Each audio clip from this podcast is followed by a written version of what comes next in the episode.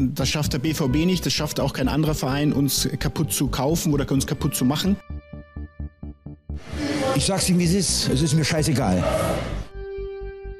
Das Emotionale hat damit zu tun, weil dieser, dieser Verein, diese, diesen Weg, den wir gegangen sind, mehr sind als ein Job. Das ist mittlerweile eine Passion geworden. Es ist ein Stück weit äh, unser Baby geworden. Ja, schönen guten Abend, guten Tag, guten Morgen, wann auch immer ihr diese neue Folge hört vom Pfostenbruch, dem Podcast über Borussia Mönchengladbach, aktuell nach jedem Spiel und in dieser Woche, an diesem Tag sogar nach jedem Trainergerücht, kann man sagen. Der so wichtige 3-0-Sieg unserer Borussia auf Schalke ist längst ein Randthema geworden, denn Xabi Alonso, ja, Xabi Alonso bestimmt die Gazetten. Natürlich wird der angebliche Trainerkandidat das erste große Thema sein heute in dieser Pfostenbruch-Folge. Ich bin Kevin, Grüße in die Runde und natürlich an Podcast-Kollege Fabian. Hi.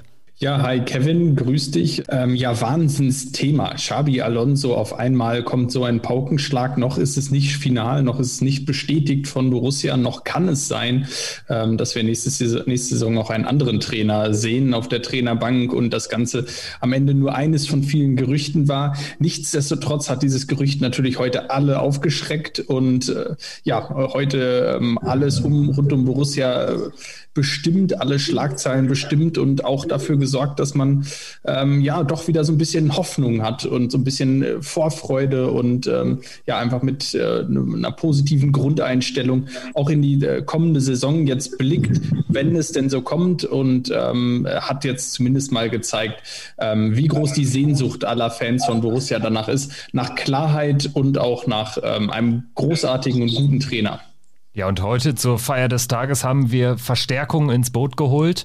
Lisa Tellers, Radiomoderatorin bei Radio 90.1 in Mönchengladbach, Sportschau-Redakteurin. Schön, dass du wieder dabei bist. Hi. Hallo zusammen. Ja, schön, dass wir jetzt es wieder geschafft haben, nochmal hier zusammen zu sprechen. Wir hatten uns das ja eh vorgenommen nach dem ersten Mal. Jetzt geht es ja doch schon ein bisschen eher wieder los. Aber ja, es war auf jeden Fall heute auch für mich wieder ein aufregender und auch anstrengender Tag.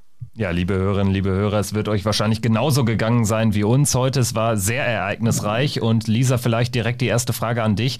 Beschreib mal den Tag aus deiner Sicht. Die Meldung, dass Xabi Alonso neuer Trainer wird, ploppte am Vormittag auf. Daraus ist mhm. dann irgendwann am späten Nachmittag ein, vielleicht wird er neuer Trainer geworden. Die Bild hat das entsprechend so berichtet. Du hattest am Nachmittag auch Sendung bei Radio 90.1, also wie lief dein Tag? Ja, ich habe halt auch die Meldung der Bild gesehen oder auch zugeschickt bekommen, weil ich gerade auf dem Weg war zur Redaktion und habe es dann auch in den Nachrichten bei uns dementsprechend gehört. Dann äh, ist natürlich bei mir erstmal natürlich Bild-Zeitung berichtet. Ähm, Natürlich muss man dem nicht immer glauben und sollte das auch nicht immer glauben. Allerdings muss man natürlich sagen, gerade im Sportbereich haben sie halt tatsächlich oft immer die Nase vorn und auch, dass man sagt, man kann sich so ein bisschen darauf berufen. Mir war total erstmal unklar, wie sie darauf kommen, weil dieser Name kursierte ja wirklich überhaupt noch nirgendwo. Also es war ja wirklich eine dicke Überraschung. Und ähm, ja, dementsprechend äh, habe ich mich dann aber auch mal auf die Suche gemacht nach Kollegen oder nach generell Experten, die irgendwie in Spanien unterwegs sind, die Xabi Alonso eventuell kennen, weil er spielt ja nun mal in der dritten Liga in Spanien oder ist da Trainer. Da gibt es halt nicht so viele, die das beobachten oder die ich kenne, die da irgendwie wissen, wie er tickt und wie er drauf ist. Da bin ich dann auch schnell fündig geworden, habe mit ihm dann auch mal telefoniert ja, und so ist man das dann erstmal so ein bisschen defensiv auch angegangen, weil, wie du sagtest, ist ja schon gegen Nachmittag, kam dann ja so ein bisschen dieses Zurückrudern der Sportbild, so nach dem Motto, ein möglicher Kandidat von wahrscheinlich zwei. Ähm, natürlich aber man muss schon sagen, es wäre wieder so ein Max Eber-Ding. Ne? Das äh, würde irgendwie passen, dass er da einen aus dem Hut zaubert. Und ähm, man muss auch sagen, man hat es ihm so ein bisschen angemerkt. Ich fand beim Sportstudio-Auftritt, da hat er ja diese Bilder gezeigt bekommen von diesen ganzen Trainern, die äh, im Gespräch sind und ihn hat es ja überhaupt gar nicht gejuckt und total kalt gelassen. Hat auch gar nichts dazu gesagt, so nach dem Motto, haha, wenn ihr wüsstet, ihr trübt da total, äh, ihr fischt da im Trüben. Von daher, es könnte durchaus was dran sein, ja. Ja, ganz genau. Wäre tatsächlich ähm, auch meine erste Einschätzung oder äh, mein erster Gedanke gewesen. Typischer Max Eberl-Move. Äh, Fabian, wie ging's dir? Also du hast mir erzählt, du hast Urlaub heute, ersten Urlaubstag. Der hätte ja auch äh, vielleicht ein bisschen ruhiger verlaufen können, so in, in Corona-Lockdown-Zeiten. Für die Verhältnisse sehr ereignisreich.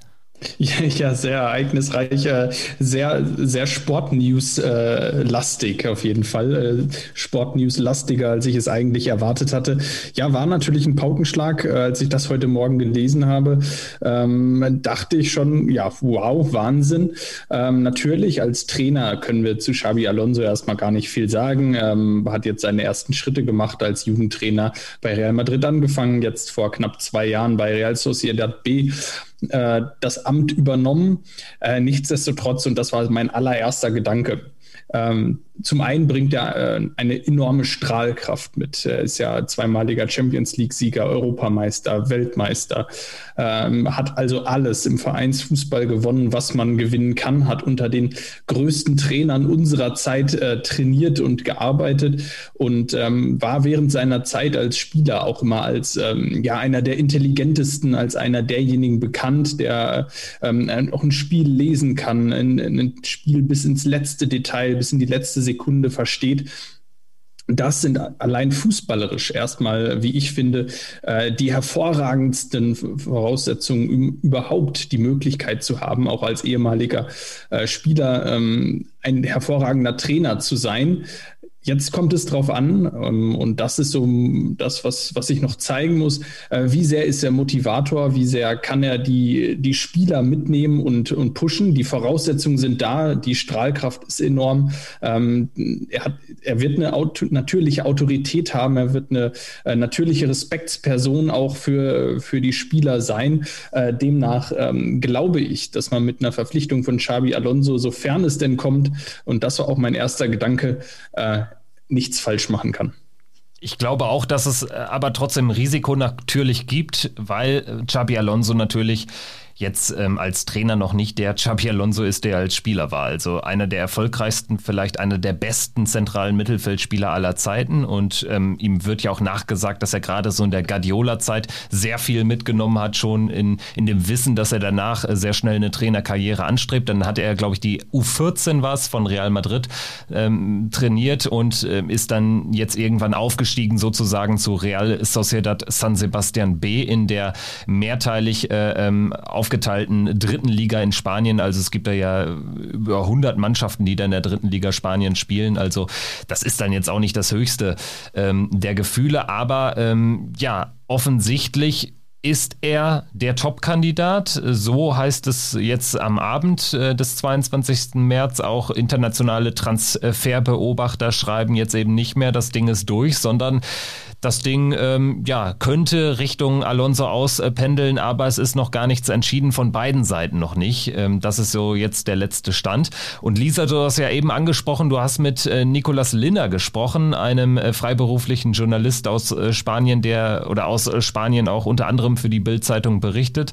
Und äh, das Interview, äh, welches du mit ihm geführt hast, das hören wir uns dann jetzt mal eben an.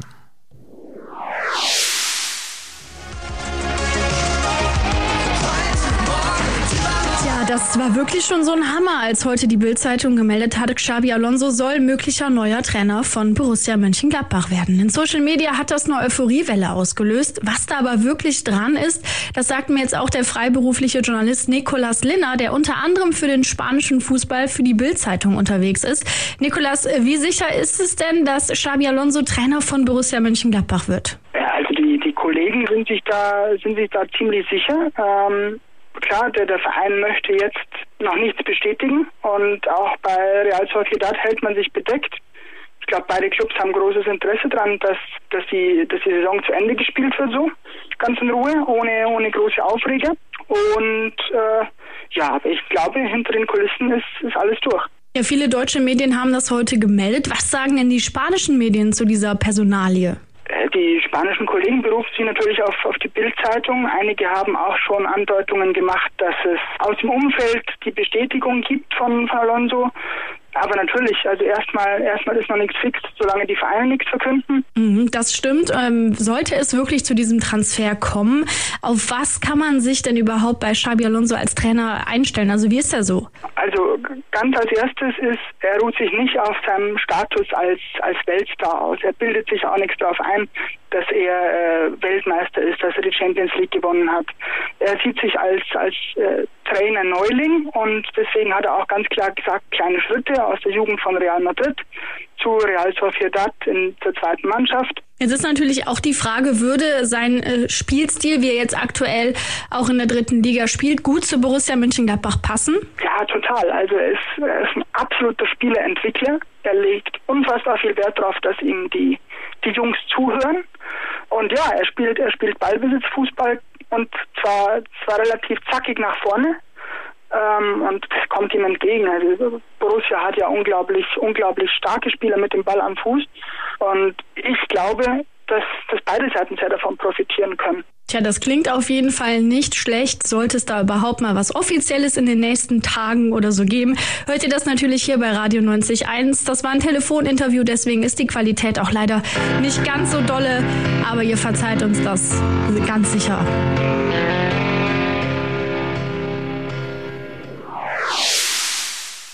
Ja, Lisa, das war dein Interview äh, von heute Nachmittag mit äh, oder heute Mittag mit dem äh, spanischen Journalisten ähm, Nicolas Lehner. Ähm, wie ist denn dein Eindruck jetzt mit ein bisschen Abstand? Und man muss ja sagen, zu dem Zeitpunkt des Interviews war die Sache schon noch vielleicht sogar ein bisschen klarer, als sie jetzt zu sein scheint. Würdest du es mhm. auch so einschätzen? Ja, absolut. Also ähm, man hatte schon jetzt ein bisschen das Gefühl, dass ähm, die Sportbild ein bisschen zurückgerudert ist, zumindest ne, mit der ähm, Meldung vom späten Nachmittag. Da wirkte, also zumindest zum Mittag, Nachmittag wirkte das alles schon klarer ich muss sagen, wenn ich das jetzt, also ich habe es jetzt auch nochmal gehört und generell nach dem Interview dachte ich, ach ja, das wäre vielleicht für Borussia tatsächlich gar nicht so ein schlechter Kandidat. Ähm, auch von den Attributen, die er genannt hat, also gerade auch mit jungen Spielern, ähm, dass er sehr bodenständig ist. So nach dem Motto, dass er vielleicht wirklich ein Trainer ist, der auch mal was länger dann bei Borussia bleibt, weil er eben Trainer Neuling wäre und sich auch erstmal was aufbauen muss und nicht direkt damit rechnen kann, dass er nach einem einem Jahr ähm, schon fertig ist, dass er vielleicht bei uns auch so ein bisschen reifen könnte oder auch will. Und deswegen habe ich jetzt schon eigentlich ein ganz gutes Gefühl, wenn ich das so höre. Ähm, muss aber natürlich dir auch recht geben, äh, Kevin, man sollte auch nicht zu viele Erwartungen da jetzt drin haben. Und ähm, auch mal warten. Also man kennt ihn halt, finde ich, auch als Trainer einfach noch viel zu wenig, sodass man irgendwie jetzt schon in Euphorie ausbrechen sollte. Aber da gebe ich dir recht, diese Strahlkraft, die bringt er natürlich mit. Und das könnte natürlich auch ein Vorteil sein, wenn wir darüber reden, dass Spieler gehalten werden sollen für die kommende Saison auch eventuell ohne Europa League, dass das vielleicht auch nochmal ein neuer Anreiz ist und auch nochmal so ein bisschen so einen Push gibt, dass vielleicht ein Matthias Ginter oder nehmen wir einen Tyram sagen, ich bleibe ein Jahr, ich habe da Bock drauf.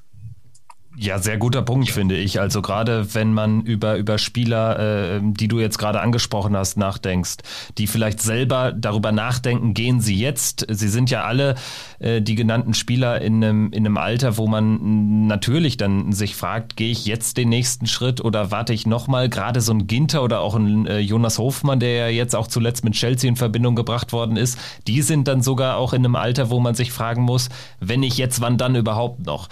Da wäre sicherlich sicherlich äh, so ein, so ein äh, Mann äh, wie Xabi Alonso mit der Strahlkraft, mit dem Erfahrungsschatz. Ich meine, der hat unter Ancelotti, unter Pellegrini, unter Mourinho, unter Guardiola und jetzt habe ich wahrscheinlich noch wen vergessen äh, ähm, gespielt. Benitez, Rafa Benitez, genau beim FC Liverpool.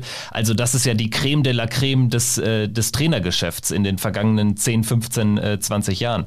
Und ähm, da kann man sich vielleicht, wenn man sich so in so einen Spieler hineinversetzt, gerade äh, auch ein Flo Neuhaus. Ich glaube, gerade ein Spieler wie Flo Neuhaus, der auf der gleichen Position spielt, wie Xabi Alonso gespielt hat, der würde wahrscheinlich jetzt auch äh, dann doch nochmal nachdenken und sich fragen, nehme ich diese Erfahrung nicht vielleicht besser mit? Also unter dem Gesichtspunkt würde ich auch sagen, wäre das absolut ein Gewinn für, für Borussia Mönchengladbach und ähm, ja für die Verhandlungen dann auch, die man mit, mit äh, potenziellen Neuzugängen oder auch mit potenziellen Abgängen dann jetzt einfach in den nächsten Wochen und Monaten führen wird. Wie siehst du es, Fabian?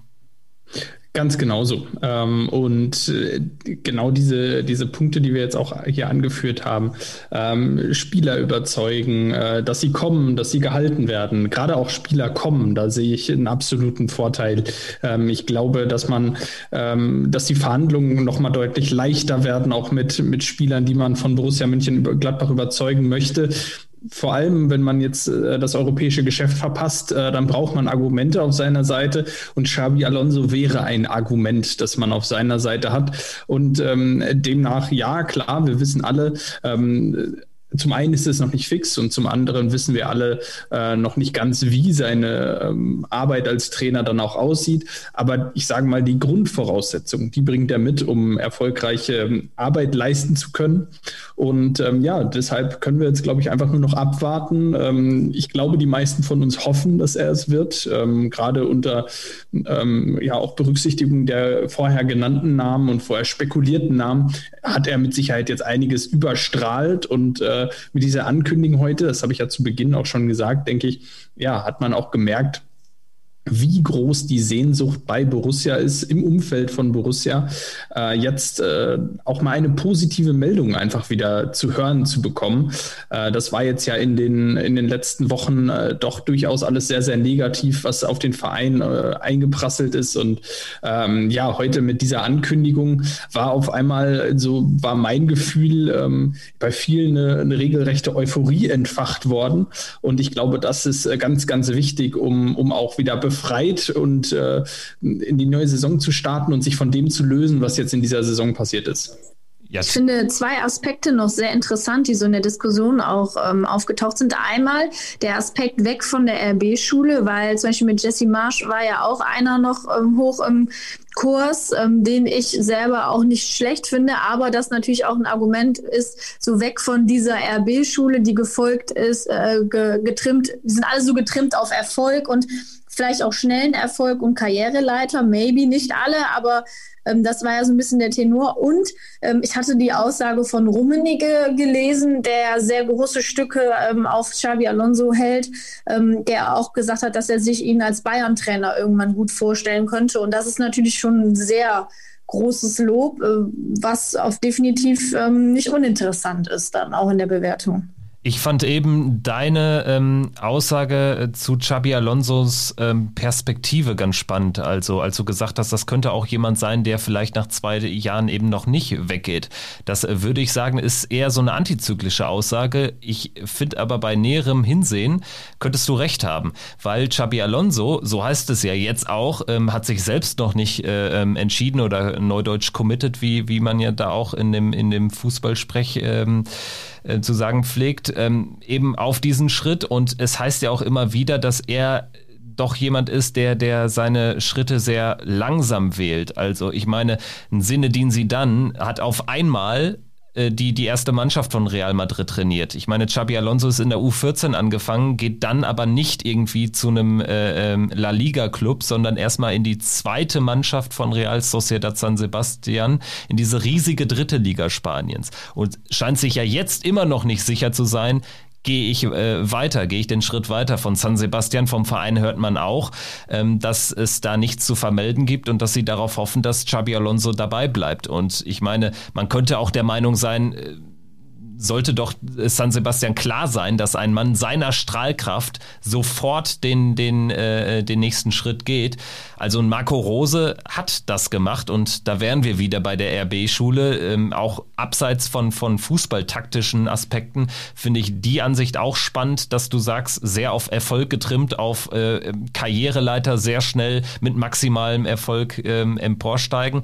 Also das, das äh, finde ich, kann man so ein bisschen als kleinen Hottag bezeichnen, als antizyklischen Take, weil man jetzt auch schon viel hört und viel liest bei Twitter. Ja, Borussia Dortmund hat damit ab 2023 Xabi Alonso als Trainer, haha, lustig. Selten so unkreativen Scheiß gelesen, aber ähm, jetzt mal ehrlich, das, das finde ich ist ein, ist ein spannender Punkt. Wie siehst du es, Fabian? Würdest du da mit auch einsteigen, dass man das Ganze auch von der Seite mal betrachten kann? Kann sein. Ähm, perspektivisch glaube ich auch, dass, dass Xabi Alonso in Sicherheit auf dem Weg zu einem höheren, zu höheren Aufgaben dann auch ist. Äh, für mich ganz klar auch jemand, der perspektivisch Bayern München trainieren kann. Ich kann ihn mir da auch ähm, hervorragend vorstellen. Ähm, mit Sicherheit dann auch ja ein einkalkuliertes Risiko, würde ich sagen, ähm, dass ein Xabi Alonso, sollte er bei Borussia erfolgreich sein, äh, nach drei, vier Jahren, vielleicht nicht nach zwei, aber vielleicht nach drei, vier Jahren den Weg Weg auch zu Bayern München sucht und suchen wird. Ähm, ich glaube, da müssen wir uns jetzt alle im, im Vorfeld drüber bewusst sein. Ich kann mir nicht vorstellen, dass er den Weg zu Borussia Dortmund geht. Ähm, also egal wie erfolgreich er ist, wenn er gar nicht erfolgreich sein wird, dann hat es sich eher erledigt. Ähm, bei, beim erfolgreichen, ähm, ja, sollte er erfolgreich sein, ich glaube, dann werden die Bayern da ähm, alles dafür tun und alles geben, ähm, ihn äh, nach München zu holen und nicht über die Zwischenstation Dortmund ähm, noch, äh, noch mal wieder dann von Bayern München überzeugen zu müssen. Ich denke auch ganz wichtig zu erwähnen ist nochmal, dass natürlich hier alles andere als fix ist und ähm, ja jetzt auch im Lauf des Tages die Wahrscheinlichkeit eines Transfers von Xabi Alonso eher gesunken ist, wenn man das Ganze so betrachtet. Aber wir haben jetzt oft genug in den vergangenen Wochen auch hier angeführt, dass wir ähm, ja dann doch immer äh, eher auf die vereinsnahen Medien vertrauen, auf vereinsnahe Kreise. Äh, Lisa, jetzt bist du in, in, in Mönchengladbach ähm, als Moderatorin aktiv, du lebst dort. Ähm, wie wird das Ganze denn dort betrachtet? Betrachtet, was hört man denn da so ähm, aus vereinsnahen Kreisen, sag ich mal? Ähm, ist das Ding eine Luftnummer oder ist es sehr wahrscheinlich, dass er kommt? Hört man da irgendwas? Mm, ich muss sagen, ich selber persönlich war auch sehr skeptisch und äh, habe gedacht, hm, nicht, dass es nachher eine Ente ist. Ähm, hatte auch ein bisschen Angst, so das jetzt so groß an die Glocke zu hängen. Ähm, interessant finde ich, war das zum Beispiel so Medien wie die RP oder auch der Express in Gladbach, also Gladbach Live, nicht sofort darauf angesprungen sind, sondern halt eher Medien wie die Bild Sport 1 und äh, dann auch Sky. Ähm, also ich glaube, die, die, diese ja, vereinsnahen und auch stadtnahen Medien, die halten sich da tatsächlich noch ein bisschen zurück, was aber auch, glaube ich, einfach daran liegt, dass sie halt eben nicht diese Kontakte nach Spanien haben oder generell nicht diese Kontakte wie zum Beispiel vielleicht die Bildzeitung, sodass sie da irgendwie eine sichere Aussage treffen könnten. Mm, also ich höre zumindest, dass es natürlich ein typisches Max Eberl-Ding wäre. Und ähm, höre aber auch Sachen nach dem Motto, ähm, Freunde, bleibt mal äh, ruhig und locker. Da, ich glaube nicht, dass da schon was entschieden ist. Also man hört sowohl als auch. Ähm, ich glaube, äh, man fährt ganz gut damit, wenn man sich vielleicht darauf einigt, dass er einer der ähm, interessanten Kandidaten oder der Spitzenkandidaten ist. Ähm, wer dann noch mit im Rennen ist, auch schwierig. Da hat man jetzt, glaube ich, von der Bildzeitung auch noch den Löw gehört. Ne? Die Bild konkret hat, glaube ich, jetzt gar keine Namen genannt. Schreibt irgendwie ah, davon genannt, okay. mindestens ein weiterer. Also es können natürlich etliche sein. Ähm, dann der Kollege Konstantin Eckner hat bei BBC, der ist auch eigentlich immer recht recht informiert, glaube ich. Ähm, so nehme ich das jedenfalls wahr. Der hat jetzt ähm, nochmal äh, davon geschrieben, dass es insgesamt sechs Namen gäbe. Da würde ich jetzt einfach mal reinzählen, Erik Ten Haag ähm, als, als riesengroße Lösung und natürlich dann äh, Jesse Marsch, Jolt Löw, wie gerade von dir genau, angesprochen. Genau, den meinte ich, also genau. nicht Yogi Löw. äh, nicht, dass nachher hier wieder andere Gerüchte aufkommen. Genau, den hatte ich, äh, den meinte ich. Genau, also äh, Und? dann, dann hätten wir natürlich noch Gerardo Seoane, das finde ich auch ganz spannend. Mhm. Das war ja so die erste Lösung, die aufploppte, mhm. wo dann auch schon viel relativ klar formuliert wurde. Boah, das ist wohl äh, ähm, eine ernsthafte Option und Seoane hat sich ja dann sogar, glaube ich, im Rahmen des ersten Spiels, nachdem diese Gerüchte aufploppten, auch schon äußern müssen, hat gesagt ähm, oder hat sich quasi zu, zu einem nicht richtigen Dementi auch hinreißen äh, lassen können. Also es klang auch alles sehr spannend und alles sehr, sehr logisch, dass man da in der Schweiz nachschaut. Ähm, aber ja, so eine richtige Tendenz kann man jetzt wiederum am Abend dieses 22. März äh, nicht ausmachen. Also finde ich schon spannend, wie sich das Ganze entwickelt. Glaube aber trotzdem, dass Xabi Alonso, dass das jetzt keine Ente ist, wie du schon sagst. Das wird schon vielleicht der heißeste Kandidat sogar sein. Und ähm, ja, wir bleiben gespannt. Haben jetzt aber noch ein äh, kleines ähm, ja, Bonusmaterial sozusagen für euch, denn wir haben mit einem absoluten Taktikkenner gesprochen, mit Florian Zenger aus Nürnberg, ähm, der dort unter anderem äh, für die Nürnberger Nachrichten eine Taktikkolumne hat und immer die, die Gegner des ersten FC Nürnberg in der Vorschau begutachtet auf taktischer Ebene und ähm, ja sehr datenbasiert über den Fußball spricht. Er ist jetzt äh, quasi ein bisschen berühmt geworden, zumindest bei Twitter, indem er ein Thread gestartet hat über äh, Alonso und seine Trainerfähigkeiten plus ein paar schöne äh, Bilder von äh, Alonso, diesem äh, schönen Mann. Und ähm, ja, deshalb haben wir uns gedacht, äh, wir melden uns doch sofort mal bei ihm und fragen mal nach, ob er Zeit hat. Und er hat Zeit gefunden. Wir haben heute mit ihm gesprochen, Fabian und ich, im Gespräch mit Florian Zenger, dessen Tweet, dessen Thread übrigens geliked wurde von René Maric. Also ja, taktisch äh, wird der Kollege Zenger da was auf dem Kasten haben. Florian Zenger ist am Start. Grüß dich, Florian. Hi. Servus, hi.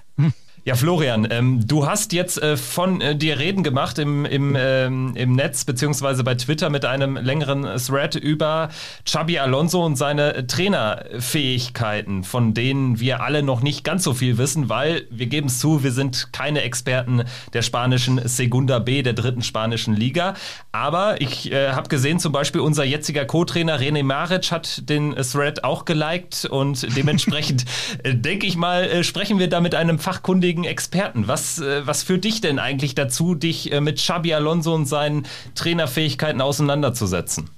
Um, ähm, das war eigentlich zufällig. Ich habe, äh, ich arbeite ja für die Nürnberger Nachrichten und die Nürnberger Zeitung und da habe ich eine Kollegin, äh, die heißt Sarah Dendorf und die ist großer Gladbach-Fan und äh, die hat mich gefragt, äh, kannst du zu dem was sagen? Und dann habe ich einfach mal aufgemacht und das fand ich so faszinierend, dass ich mir gedacht habe, ich probiere das jetzt einfach mal aus und teile mal das, was man anhand des Datenscoutings über den äh, Xabi Alonso sagen kann über sein, seine Arbeit. Und das war dann der Auslöser. Und ich habe natürlich, glaube ich, so ein bisschen Likes eingeheimt, indem ich halt einfach ganz schöne Bilder von ihm gefunden habe und mit dran gehängt habe, weil es ist halt ein, ein sehr attraktiver und auch ein sehr stilsicherer Mann. Äh, Fußball und Daten, da würde ich ganz gerne nochmal ansetzen. Wir hatten im Vorgespräch schon gesprochen, also das ist so das Ding, womit du dich häufig beschäftigst, auch im, im Rahmen deiner Tätigkeit ähm, bei den Nürnberger Nachrichten, richtig? Genau, also ich mache äh, einmal in der Woche eine Vorschau über den Gegner des ersten FC Nürnbergs größtenteils basierend auf Daten und ein bisschen auch mit Videostudium, also das gehört schon auch dazu. Man kann sich nicht nur auf die Daten verlassen und anhand dessen schreibe ich dann immer, das nennt sich äh, in völliger Demut Zengers Taktiktafel ähm, immer eine Gegnervorschau, die dann so ein bisschen den Gegner porträtiert, auch so Schwächen und Schlüsselspieler rausarbeitet ähm, und das halt im Rahmen der Zeitung. Das, das ist natürlich nicht so ganz, äh, ich versuche es sprachlich auf dem Level zu halten, dass man es versteht. Wir hatten ja in Nürnberg erst eine Diskussion darüber, wie äh, Fachchinesisch man sprechen kann, wenn man um Fußball spricht. Du hast jetzt gerade schon ange, angedeutet, heute deine Kollegin äh, ja ganz aufgeregt zu dir gekommen. Äh, ich denke, äh, so ging es heute vielen Fans von Borussia nach dieser ersten Meldung. Xabi Alonso, ein riesiger Name im Weltfußball, alles gewonnen, was es zu gewinnen gibt. Champions League, Europameister, Weltmeister. Äh, natürlich äh, demnach auch jedem bekannt. Äh, wie war denn deine erste Reaktion so heute, als du gehört hast, es könnte einen der ganz großen Namen zurück in die Bundesliga verschlagen und dann auf die Bank von Borussia Mönchengladbach? Mein allererster Gedanke war typisch Max Eberl. Also das war, es war wirklich so ein Transfer, wo ich, oder so, so, eine, so eine Verpflichtung, wo ich mir gedacht habe, das passt jetzt voll zu ihm. Da rechnet keiner damit. Das ist so, der Amerikaner würde sagen, das ist so out of left field. Und äh, es ist total spannend. Äh, und dann habe ich mich so ein bisschen damit befasst, aber eben dann, Sarah war dann relativ schnell da, äh, hat gefragt, dann habe ich mich ein bisschen umgehört bei den Leuten, die auch so Datenscouting machen und die vielleicht auch so im Fußball vernetzt sind. Ähm, und die haben alle, mit denen ich gesprochen habe, eine sehr hohe Meinung über den Menschen, Xabi Alonso. Also die sagen ja, der hat auch ganz großartige zwischenmenschliche Fähigkeiten, ähm, ist immer bodenständig geblieben. Ich habe mich dann so ein bisschen noch äh, mit Hilfe vom äh, Scouted Football Handbook äh, über das Jugendsystem bei ähm, Real Sociedad informiert, also über die, die Kaderschmiede dorten und dass die eben auch ganz viel Wert drauf legen. Das ist jetzt, ich habe es vorhin im Vorgespräch ja gesagt, ich bin im echten Leben auch noch Lehrer und äh, die legen da auch ganz viel Wert auf den, auf den akademischen Teil in der Jugendausbildung. Also die müssen quasi immer so ungefähr 80 Prozent äh, der der Punkte im, im Schulkontext erreichen, dass die überhaupt spielen dürfen für die Jugendmannschaften. Ähm, und diese Bodenständigkeit, diese Verhaftetheit, die äh, merkt man dann bei ihm auch. Und deshalb finde ich das einen ganz interessanten, einen ganz interessanten Move, dann wenn man so jemanden dann auf die große Bühne mehr oder weniger ja zurückholt. Äh, zu welchem Ergebnis bist du denn gekommen jetzt bei deiner Recherche, was den Fußball betrifft, den ähm, der Trainertyp, äh, der Trainer Xabi Alonso spielen lässt? Also was zeichnet den, den Art äh, des Fußballs aus? Ja, also immer natürlich vor dem Hintergrund, es ist äh, Datenmaterial aus der dritten spanischen Liga. Die dritte spanische Liga besteht aus unglaublich vielen Untergruppen. Ich glaube, es sind insgesamt 112 Mannschaften, die da spielen. Das heißt, wenn da jetzt jemand sagt, ja, die sind gerade Tabellenführer, ja, die sind halt in dieser Untergruppe Tabellenführer. Und die Untergruppe besteht, glaube ich, auf, aus elf oder zwölf Mannschaften. Also das ist immer, immer vor dem, dem Hintergrund. Ähm, sie haben unglaublich hohen Ballbesitz, also der liegt so bei ungefähr 61 Prozent, wenn man sich das anguckt. Ähm, aber die durchschnittliche Ballbesitzphase ist, ist länger als beim Gegner. Das heißt, man sieht dann relativ schnell, dass, wenn man dann auch guckt, ähm, sie verhindern durch den vielen Ballbesitz auch viele Torschüsse. Also sie haben mit Abstand die wenigsten Torschüsse zugelassen. Also man kommt da auf einen Wert von 6, ich glaube 6,5 oder so. Also ganz, ganz wenig, wenn man vergleicht. Normalerweise äh, sind, sind die in einem ganz anderen Bereich in, in den Ligen. Das liegt ein bisschen am Ligaprofil, logischerweise. Also man muss da mal aufpassen, dass man es nicht zu sehr drauf schaut. Aber sie sind in der Verteidigungsarbeit, auch dadurch, dass sie eben den Ballbesitz haben, verhindern sie viel. Das andere, was man sieht, ist, es ist intensiver Fußball. Also sie haben viele Verteidigungsaktionen pro gegnerischer Minute Ballbesitz. Die Pressing-Intensität ist relativ hoch, die ist aber überall in der Liga relativ hoch. Das sind so, ist so der eine, die eine Komponente. Und die andere Komponente ist, und das fand ich sehr beeindruckend, weil das auch was ist, was Liga unabhängig interessant ist und da kann man auch die Daten durchaus stehen lassen, ist die Dribbling-Frequenz. Also die haben eine ganz, ganz hohe Quote, dass sie mit dem Ball laufen.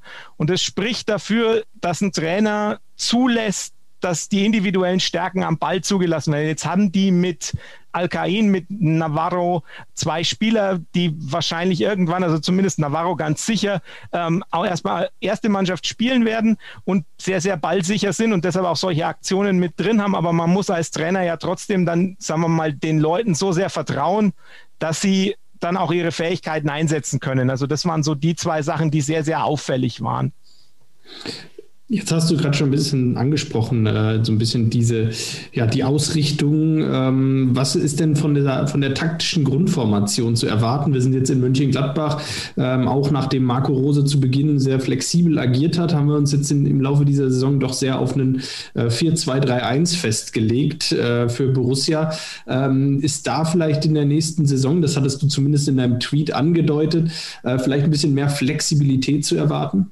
Also ich habe jetzt, hab mir jetzt extra nochmal die letzten zehn Spiele ausspucken lassen vom äh, per Report ähm, bei Y-Scout und habe das nochmal ein bisschen genauer angeguckt und er ist da tatsächlich relativ flexibel. Ähm, also alle Spiele 2021 mal angeguckt. 4-2-3-1 ist schon so die Go-To-Formation. Das ist ja irgendwie auch nachvollziehbar, weil man damit ja relativ viel anfangen kann. Aber er hat teilweise im 4-4-2 spielen lassen, im 4-1-4-1, dann auch mal im 3-5-2. Also da gab es in den Grundordnungen oder in den Grundformationen ähm, doch sehr viel Variation. Hängt natürlich auch, glaube ich, ein bisschen davon ab, welche Spieler man halt gerade aufstellt und so weiter, völlig logisch. Aber ich glaube tatsächlich, dass da, wenn man das so sieht, doch Flexibilität da ist. Ähm, auch wenn er eben momentan so grund, grundlegend immer mal auf, auf 4-2-3-1 setzt, aber nicht nur. Sollte es tatsächlich so weit kommen, dass Alonso also in Gladbach unterschreibt, ähm, was für Spieler oder was für Spielertypen äh, benötigt er denn? Was äh, kann man so da anhand der Daten sagen? Äh, bräuchte es da gewisse Arten von Spielern, die man jetzt vielleicht auch noch nicht hat, oder könnte man auf bewährtes weitgehend aufbauen? Also da seid ihr jetzt eher die Experten als ich, weil ich mit, mit, mit ich sehe zwar Gladbach ab und zu und wundere mich, wenn ich ehrlich bin, auch immer ein bisschen über die Ergebnisse, weil ich denke, die müssten eigentlich besser sein. Aber gut, äh, das äh, ist ein anderes Thema. Aber ich denke, was man eben, wenn er so spielen lassen würde wie in äh, San Sebastian, dann bräuchte man dribbelstarke Spieler. Die sind, glaube ich, in Gladbach durchaus da und auch ballsichere und äh, gut verteilende zentrale Mittelfeldspieler. Ich glaube, die sind auch da. Also von daher, ich glaube, er kann da schon relativ viel auf relativ viel bauen, was da ist. Das würde ich aber wahrscheinlich, wenn ich ehrlich bin, bei Gladbach über die meisten Trainer sagen. Also da gäbe es wenig, äh, wo ich jetzt sagen würde, das funktioniert gar nicht. Jetzt ähm, nochmal, also auch, auch so ein bisschen in, in ähnliche Richtung gefragt. Ähm, Borussia in dieser Saison, ähm, ja, du hast auch gerade schon gesagt, so ein bisschen verwundert bist du auch darüber, was, was da bei Borussia eigentlich los ist und warum das ein oder andere Ergebnis nicht so ist, wie es ist, ähm, liegt aus unserer Sicht oder liegt auch äh, vor allem daran, dass man es in vielen Spielen nicht geschafft hat, sich Torchancen zu erspielen. Nehmen wir mal jetzt das Spiel in Augsburg raus, wo man, äh, glaube ich, 18 Chancen hatte, für, die für eine ganze Saison Saison gereicht haben.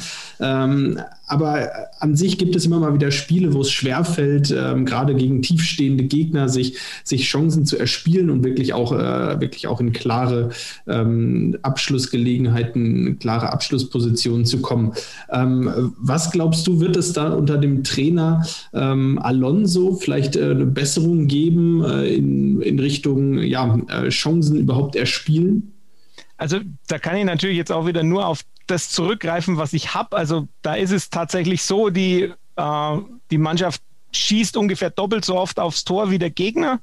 Das spricht ja schon mal dafür, dass Chancen entstehen. Und wenn man sich so Kategorien, gibt ja so statistische Kategorien, die so für die, die Chancenkreierung da sind. Das sind Steckpässe, das sind Bälle für Raumgewinn, das sind Bälle ins, Angr ins gegnerische Verteidigungsdrittel oder ins eigene Angriffsdrittel. Da sind die relativ weit vorne. Das sind alles Werte, die innerhalb dieser Gruppe, die da sind, relativ weit oben sind, die auch für die spanische dritte Liga relativ weit oben sind, die, wenn man sie jetzt umlegt und sagt, das wäre jetzt in der Bundesliga, wären das auch Werte, die nicht unten drin wären. Und das ist ja dann immer so der Sprung aufs nächste Level.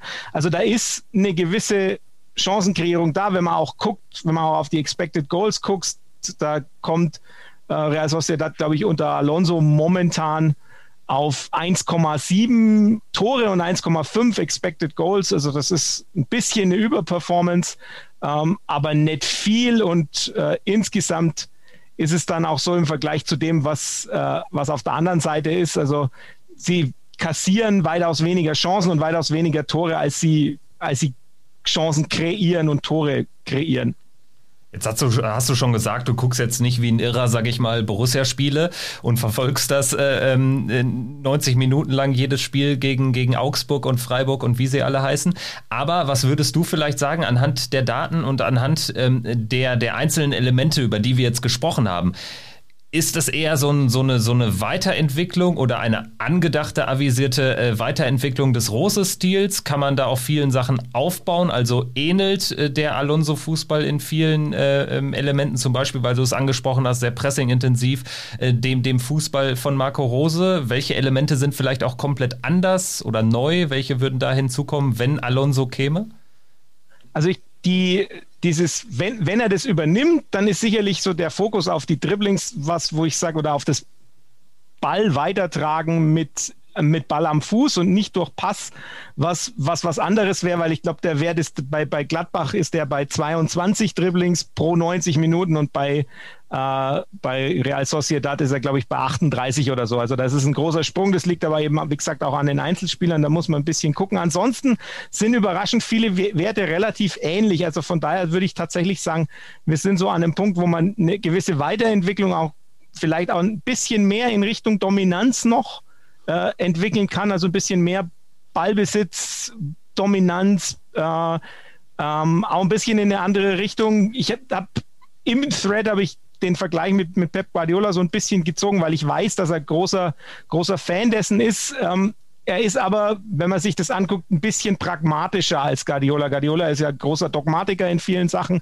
Ähm, Alonso ist, wenn man sich das auch, wenn man so die Umstellungen anguckt und dem, die Reaktionen auch anguckt, ein bisschen pragmatischer, was das angeht. Ja, Al Alonso, ähm, du hast es angesprochen, äh, auch ein ganz besonderes Verhältnis ja zu Pep Guardiola, auch, auch in seiner Zeit, als er, als sie äh, für Bayern München zusammengearbeitet hatten. Mir ging es da immer so, dass ich das Gefühl hatte, Alonso ist ein bisschen der verlängerte Arm nochmal von Guardiola. Äh, unglaubliche Spielintelligenz auf dem Platz, äh, da vielleicht einer der besten, ähm, ja, den die Welt je gesehen hat, muss man ja fast sagen. Ähm, insgesamt, so geht es mir, äh, würde ich mich unglaublich freuen, wenn er das äh, äh, Ganze übernimmt. Da ist bei mir natürlich auch ein bisschen rosa-rote Vereinsbrille dabei. Wie wäre denn äh, dein Fazit, wenn Alonso jetzt unterschreibt? Und ähm, was würdest du sagen? Ähm, Wie würdest du das einordnen für Borussia Mönchengladbach? Also es ist natürlich der, die große Unwägbarkeit ist natürlich, wie kannst du übersetzen, was in der dritten spanischen Liga passiert, in die erste deutsche Bundesliga. Andererseits halte ich ihn von all dem, was ich von ihm weiß und wie ich ihn äh, auch auf dem Platz erlebt habe, so wie du es auch beschrieben hast, würde ich sagen, da ist schon viel Potenzial einfach da, weil er unglaubliche Fußballintelligenz hat, das umzusetzen. Da kommt es dann natürlich auch auf, das Team außenrum an. Also wen bringt er denn alles mit? Wen nimmt er denn als Spielanalysten mit? Wen nimmt er als Co-Trainer mit? Ähm, sind es Leute aus dem Verein oder die Leute, die die Bundesliga kennen oder bringt er die aus San Sebastian mit? Das ist sicherlich auch ein Faktor. Und zum anderen würde ich mich aber einfach freuen, weil das so ein, es ist, wie du gesagt hast, das ist ein Weltstar, das ist einer der weltbesten Fußballer der letzten Jahre. Und der, wenn er in der Bundesliga ist, ist einfach dann durchaus auch spannend. Und äh, schön anzuschauen ist er auch noch. ja, das hast du ja unterstrichen mit deinem Thread. Also auch ähm, aus, aus bildlicher Perspektive ein, ein großes Fundstück heute bei Twitter. Also Chapeau. Ähm, Florian, vielen, vielen Dank für, für diese Einblicke, für diese datenbasierten Einblicke, für deine Intensivrecherche heute ähm, am Nachmittag dieses ereignisreichen Tags aus Borussia-Sicht. Danke dir. Gern geschehen. Und ja, vielleicht ähm, hören wir uns in Zukunft wieder. Auch in, in Nürnberg gibt es ja so das ein oder andere Borussia-Element, wenn ich an Dieter Hecking denke. also, Zum Beispiel, ja. Genau, genau. Wir danken dir auf jeden Fall. Bis dann. Gern Macht's geschehen. Gut. Ciao. Vielen Dank. Tschüss. Ciao.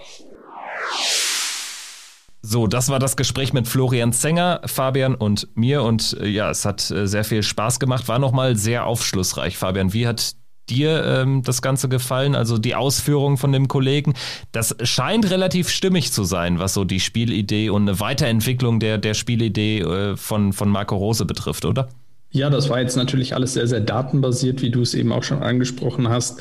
Ähm, sehr, sehr zahlenlastig entsprechend und ähm, ja, äh, sehr interessante Erkenntnisse, ähm, die wir da sammeln konnten. Einige Gemeinsamkeiten und Unterschiede zu dem, was Borussia aktuell ausmacht, ähm, wie Borussia aktuell spielt. Äh, da lässt sich vielleicht so ein bisschen erkennen, wie, und auch da sei es nochmal gesagt, sollte Xabi Alonso der Trainer werden, wie Borussia sich dann weiterentwickeln könnte ähm, auf was Alonso mit Sicherheit aufsetzen wird und ähm, wo, in welche Richtung es gehen kann und an welchen Stellen wir vielleicht äh, kleinere Verbesserungen erwarten können zu dem Status quo, zu dem, was Borussia aktuell ausmacht. Und ähm, ja, aktuell macht Borussia ja so einiges aus. Ähm, aktuell ähm, sind es immerhin mal wieder drei Punkte geworden nach einer Ewigkeit. Jetzt sind wir hier schon eine halbe Stunde im Podcast und haben noch nicht einmal den 3 zu 0 Erfolg auf Schalke erwähnt.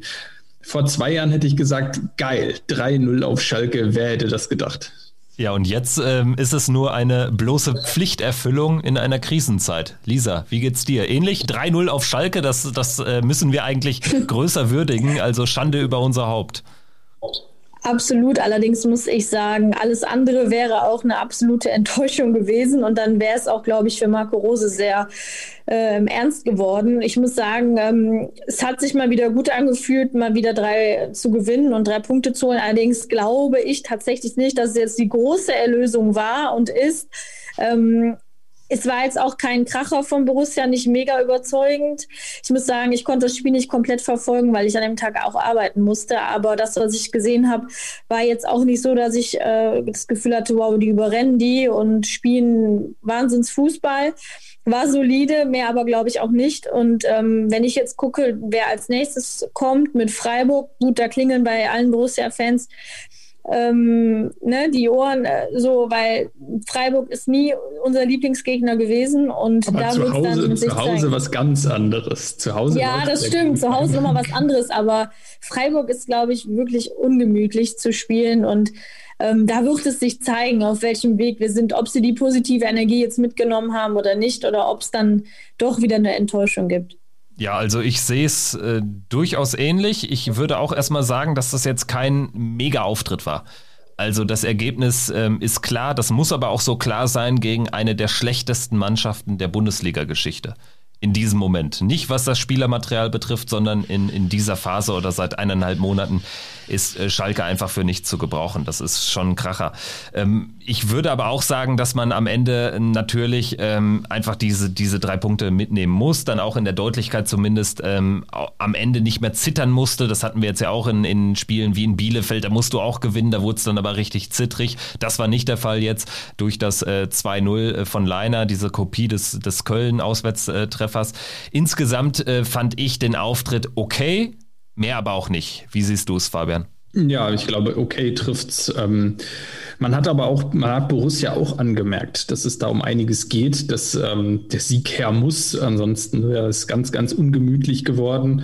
Ähm, es war ja schon ganz, ganz ungemütlich vorher. Ähm, so konnte man sich jetzt noch mal ein wenig Luft verschaffen. Ich finde, man hat es den Spielern angemerkt, ähm, dass da Druck drauf war, dass die Lockerheit einfach nicht da war, dass, ähm, dass man auch wusste, dass man dieses Spiel zwingend gewinnen muss man hatte den großen Vorteil, dass es Schalke noch schlimmer ging. Also den, den Spielern von Schalke, äh, da geht es ja wirklich um die absolute Existenz. Jetzt nach dieser Niederlage muss man auch ganz klar sagen, sind die Hoffnungen der Schalke eigentlich dahin.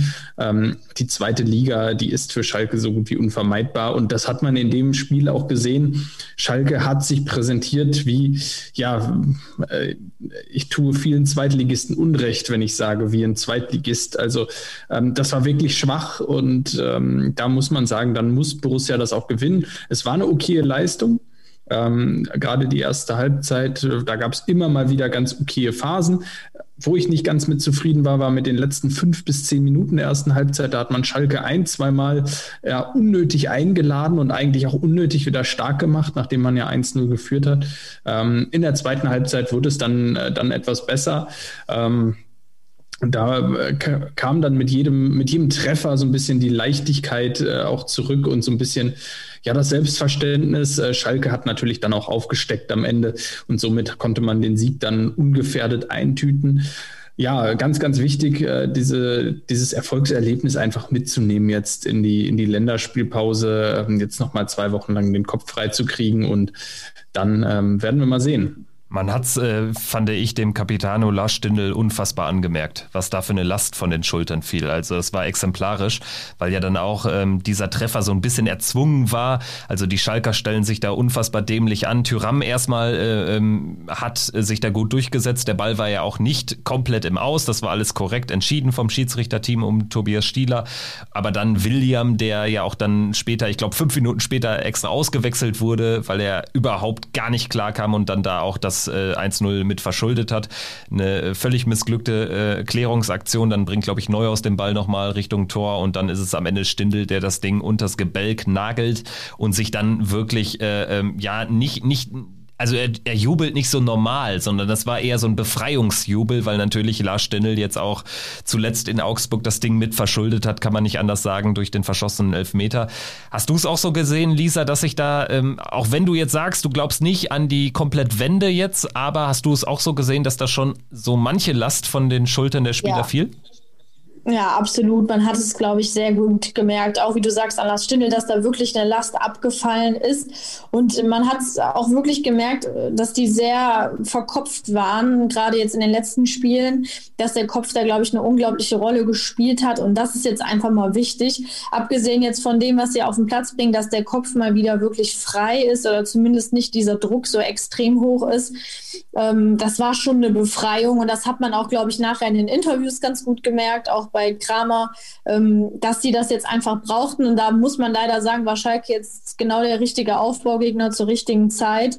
Ähm, da musste jetzt auch wieder ein Erfolgserlebnis her, weil sonst wäre, glaube ich, vieles auch jetzt vorbei gewesen, wenn wir das Spiel nicht gewonnen hätten. Da wäre, glaube ich, auch wenn die ähm, Gegner um uns herum verloren haben an diesem Spieltag, da wäre dann doch, es wäre dann doch in die komplett falsche Richtung gelaufen. Und so ist jetzt zumindest wieder ein bisschen Resthoffnung da, dass wir da noch ein versöhnliches Ende hinkriegen. Ja, tatsächlich würde ich auch sagen, dass wir jetzt, äh, was dieses äh, Schalke-Spiel betrifft, endlich mal ein bisschen äh, Glück hatten, auch was den Spielplan betrifft.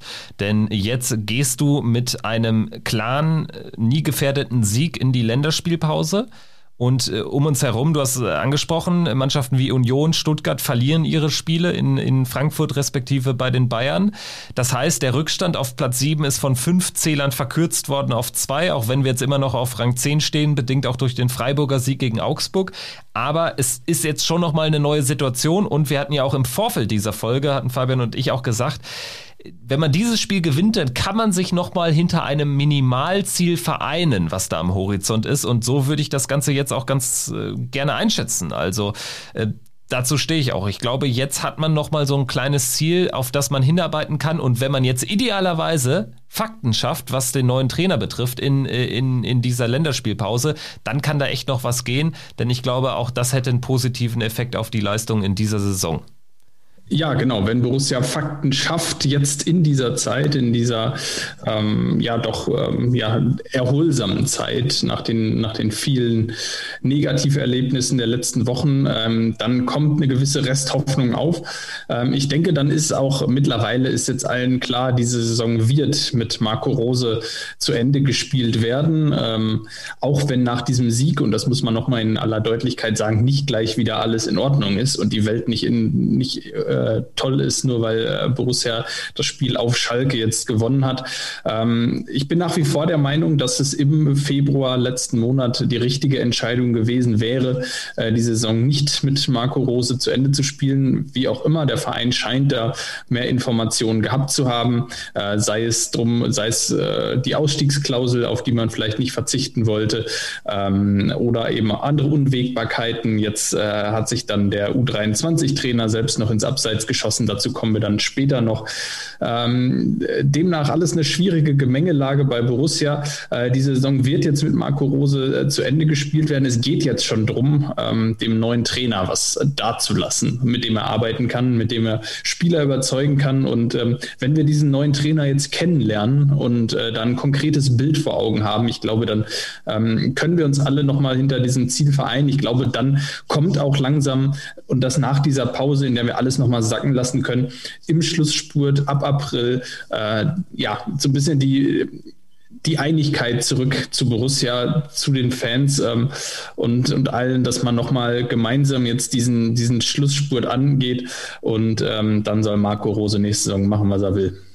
Lisa, du hast eben gesagt, ähm, Freiburg jetzt natürlich ein schwieriger Kontrahent, glaube ich auch. Also ich glaube, Freiburg ist nochmal so, so ein Gegner, der uns alles abverlangen wird. Das ist auch genau so eine Mannschaft, äh, ja, die man zu Hause bespielen muss. Ähm, ja, so eine Mannschaft hat man irgendwie selten geschlagen, gerade in Heimspielen. Das gehört, glaube ich, zu weit der, dieser Saison ähm, dazu. Danach dann Hertha auswärts, Frankfurt zu Hause, Hoffenheim auswärts, Bielefeld zu Hause und dann zum Schluss Bayern, Stuttgart, Bremen. Das klingt jetzt nicht äh, so, als könnte könnte man sich jetzt nichts mehr ausrechnen. Gerade wenn man bedenkt, dass auch mit Bayer Leverkusen dann noch äh, ähm, vier Plätze vor uns auf Rang 6 auf dem ähm, äh, mhm. eigentlichen Conference League Platz, man weiß ja nicht, wie der Pokal zu Ende geht, eine Mannschaft ist, die, die gar nichts auf die Kette kriegt und die jetzt aber passenderweise leider gegen Schalke spielt. Also ja, wie siehst du es? Ähm, Freiburg hin oder her, ja. ähm, was ist noch drin dieses Jahr? Ich glaube, anhand der Begegnung ist es eine bunt gemischte Tüte ähm, aus äh, Abstiegs abstiegsgefährdeten Mannschaften, was immer sehr unangenehm ist, gerade zum Ende der Saison, ähm, weil man auch jetzt an Mainz sieht, ähm, ne, die haben einen richtigen Willen, für die geht es um sehr, sehr viel und das ist immer schwer, wenn du solche Gegner hast, jetzt auch mit Hertha und so, die auch wirklich da ums Überleben kämpfen. Dann hast du natürlich auch Mannschaften, mit denen kämpfst du da um diese Plätze, ob es jetzt äh, Stuttgart ist, äh, Hoffenheim jetzt nicht unbedingt, aber trotzdem hast du noch Gegner, ähm, die du dann auch eigentlich schlagen musst, um da oben mitzuwirken. Also es wird auf jeden Fall verdammt schwer. Ich glaube, es, es kommt jetzt vieles darauf an, wie die nächsten zwei Spiele laufen, ob wir das Momentum jetzt nutzen, ob wir diese positive Energie jetzt nutzen und dieses Selbstvertrauen auch wieder haben, sodass vieles auch wieder so ein bisschen von selbst läuft. Also dass die Chancen dann auch mal genutzt werden und dann vielleicht auch mal reingehen. Ähm, ich finde es aktuell super schwierig einzuschätzen, in welche Richtung es jetzt für Borussia Mönchengladbach geht. Ich muss sagen, ich hätte eigentlich gerne gehabt, dass es direkt weitergeht und diese Pause nicht da ist, dass man direkt diesen Schwung jetzt mitnehmen kann. Deswegen, ich kann es unfassbar schwer jetzt irgendwie einschätzen, in welche Richtung das Pendel dann schlägt, weil ähm, ja da auch viele Kleinigkeiten wieder entscheiden werden. Ähm, ich würde es mir natürlich wünschen, am liebsten sogar Platz 6. Ähm, aber ich glaube, das wird verdammt schwer. Also ich persönlich bin, bin äh, für die Pause tatsächlich. Ich habe das Gefühl, das ist jetzt gerade eine seltene Pause, die zum richtigen Zeitpunkt kommt. Irgendwie gefühlt sind wir alle keine Fans von, von Länderspielpausen, aber jetzt bedingt durch den Sieg, eigentlich ja, äh, verstehe ich, ähm, sollte man dann natürlich irgendwie äh, darauf aus sein, möglichst schnell diesen Sieg zu vergolden, quasi durch einen weiteren Erfolg. Ich habe nur das Gefühl, dass, glaube ich, dem ganzen Verein diese zwei Wochen Ruhe jetzt mal gut tun. Und es sind ja wirklich zwei Wochen verhältnismäßig Ruhe, wenn man jetzt mal von, von neuen Trainerdiskussionen absieht, weil man dieses Spiel gewonnen hat. Wenn das Spiel nicht gewonnen worden wäre, dann wären es die zwei unruhigsten Wochen von allen gewesen wahrscheinlich. Aber ich glaube, es kann auch gut sein. Wenn wir jetzt auf die Tabelle schauen, du hast gesagt, bis Platz 6 quasi alles drin. Äh, Leverkusen 40 Punkte, Union 38, Freiburg 37, Stuttgart 36, Borussia 36. Wenn ich mir jetzt gerade mal den Spielplan von Freiburg anschaue, die spielen nach dem Gastspiel bei uns an Ostersamstag, spielen sie ähm, in Bielefeld gegen Schalke, in Berlin gegen Hoffenheim. Das sind Spiele, die sie meines Wissens in der Hinrunde alle gewonnen haben und äh, demzufolge wird genau dieses Spiel unfassbar wichtig. Das ist so meine Sicht der Dinge. Wie siehst du es, Fabian, mit einem Blick auf die Tabelle? Wo geht so deine Tendenz hin? Ja, wenn wir da noch mal ein bisschen in die Analyse gehen, Lisa hat es eben eigentlich schon genauso angesprochen. Äh, es ist eine bunt gemischte, bunt gemischter Haufen. Also wir haben jetzt zwei Gegner, die ganz oben stehen, mit Frankfurt und Bayern. Davon ein Heimspiel, ein Auswärtsspiel. Dann haben wir vier Gegner, die um uns herum stehen, tabellarisch, äh, mit Hoffenheim, Bremen, Stuttgart und Freiburg äh, noch offen. Davon zwei Heimspiele, zwei Auswärtsspiele, total ausgeglichen. Und zwei Abstiegskandidaten mit Hertha und Hoffenheim, die unten drin stehen. Davon ein Heimspiel, ein Auswärtsspiel. Also ausgeglichener könnte das Ganze tabellarisch gar nicht sein. Wenn wir jetzt mal in die Hinrunde schauen, da haben wir aus diesen Spielen 13 Punkte geholt. Du meintest 13. jetzt Hertha und Bielefeld, ne? Ich hab, also, Hertha und Bielefeld. Genau, genau. Hertha ja, und Bielefeld richtig. wird es Hoffenheim genau. genannt, ja. Ganz genau. Ähm, Hertha und Bielefeld, ja, Entschuldige. Ganz genau. Und äh, wenn wir da, wenn wir da mal reinschauen, in der Hinrunde haben wir in, in, der, in diesen Spielen, in diesen acht Spielen am Ende 13 Punkte geholt. Und ich denke, diese 13 Punkte sind durchaus ausbaufähig. Und äh, wenn wir jetzt, also wenn gerade wenn wir an Spiele denken, gegen Hoffenheim, das verloren wurde, gegen äh, Hertha, das man unentschieden hat, ähm, gespielt hat, da waren mit Sicherheit einige Ergebnisse bei, die nicht ganz so glücklich waren. Hingegen muss man natürlich sagen, äh, gegen Bremen und gegen Bayern gewinnt man. Gegen Bremen gewinnt man aufgrund der, des Spiels dann doch etwas glücklich gegen die Bayern äh, zu gewinnen, kann man so nicht einplanen. Das wird auch jetzt äh, nicht planbar sein. Äh, ich glaube aber trotzdem, wenn wir, wenn wir ungefähr äh, in diese Richtung kommen, 13 Punkte, vielleicht 15, vielleicht etwas mehr, ähm, ein Unentschieden weniger noch holen als, als da in der, in der Hinrunde und das halte ich durchaus für realistisch jetzt bis Saisonende, dann wären es 15 Punkte, am Ende 51 und meine Hypothese an der Stelle, wenn das klappt, dann spielt Borussia nächstes Jahr international. Ja, würde ich so nehmen. Würde ich definitiv so nehmen. Ähm, es bleibt sicherlich ein enges Rennen, gerade wenn man sich anschaut, dass Freiburg jetzt auch so ein bisschen Europa sogar schon ausgerufen hat, in dem Wissen, dass natürlich nach unten nichts mehr geht kann auch immer so ein Spannungsabfall bedeuten bei solchen Mannschaften. Bei Stuttgart würde ich ganz gerne noch erwähnen, Wamangituka Silas, äh, Kreuzbandriss. Das ist für mich der, der beste Spieler mit Borna Sosa bei Stuttgart. Und bei Union, ja, da wäre so die Frage, äh, die kann ich so am wenigsten einschätzen jetzt gerade. Also Max Kruse hat ja gesagt, äh, Conference League interessiert mich nicht, habe ich keinen Bock drauf.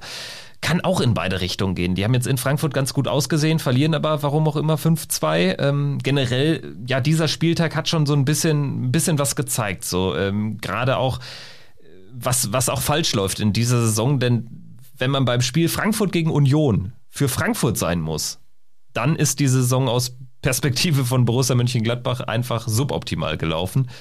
Aber gut, ähm, ich denke mal, damit wäre quasi so alles gesagt zu diesem Schalke-Spiel. Wobei alles gesagt, das stimmt gar nicht, denn wir werden jetzt den ständigen Gastmoderator im Pfostenbruch reinholen. Und zwar den lieben netten Dobby.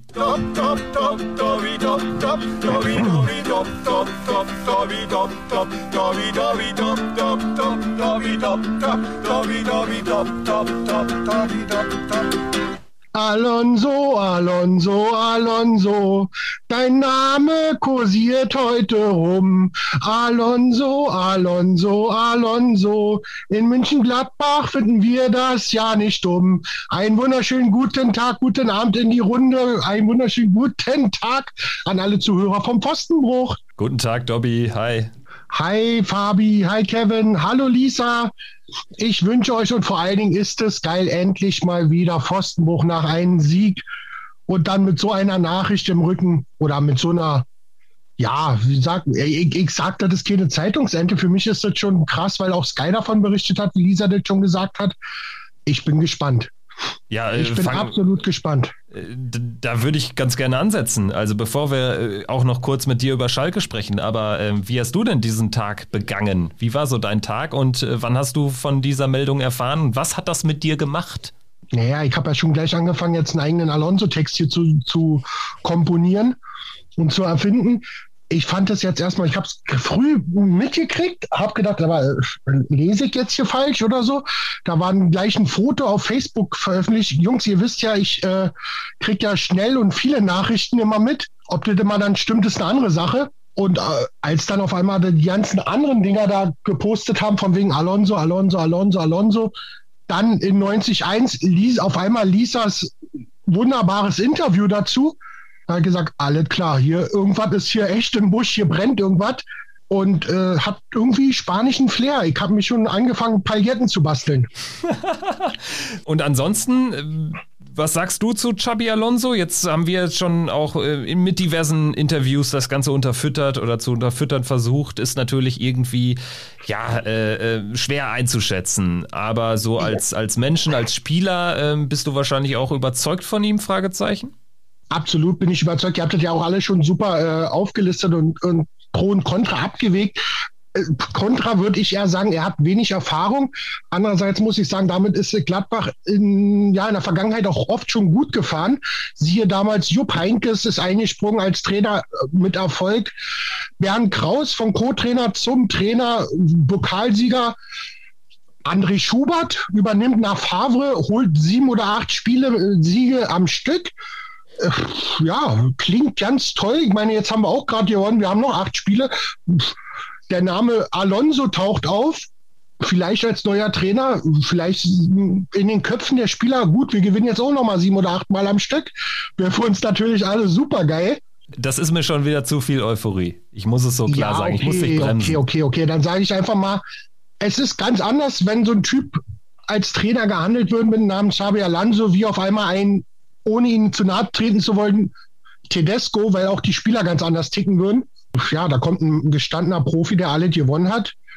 Und was wunderbar vorhin gesagt ist und äh, vorhin auch angesprochen wurde zum Thema Kader oder Spieler, die verbleiben, wie zum Beispiel ein Zacharia, ein Neuhaus. Vielleicht heißt es dann ein bisschen doch mal umdenken. Wir bleiben im Verein, wir bleiben und wollen da was mal erreichen und aufbauen, wa?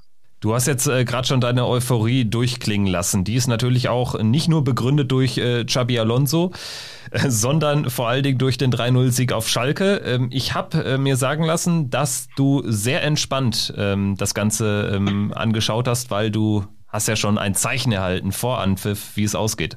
Ja, absolut. Ich kann euch nachher ja mal ein Video äh, posten oder zeigen ich wusste, dass wir mit drei Tonnen Unterschied gewinnen, weil mein dich im Vorfeld mit drei seiner Bälle, Bälle angetippt hat. Und da war mir die Sache klar, er hat, er hat einen Sieg mit drei Tore Differenz vorhergesagt.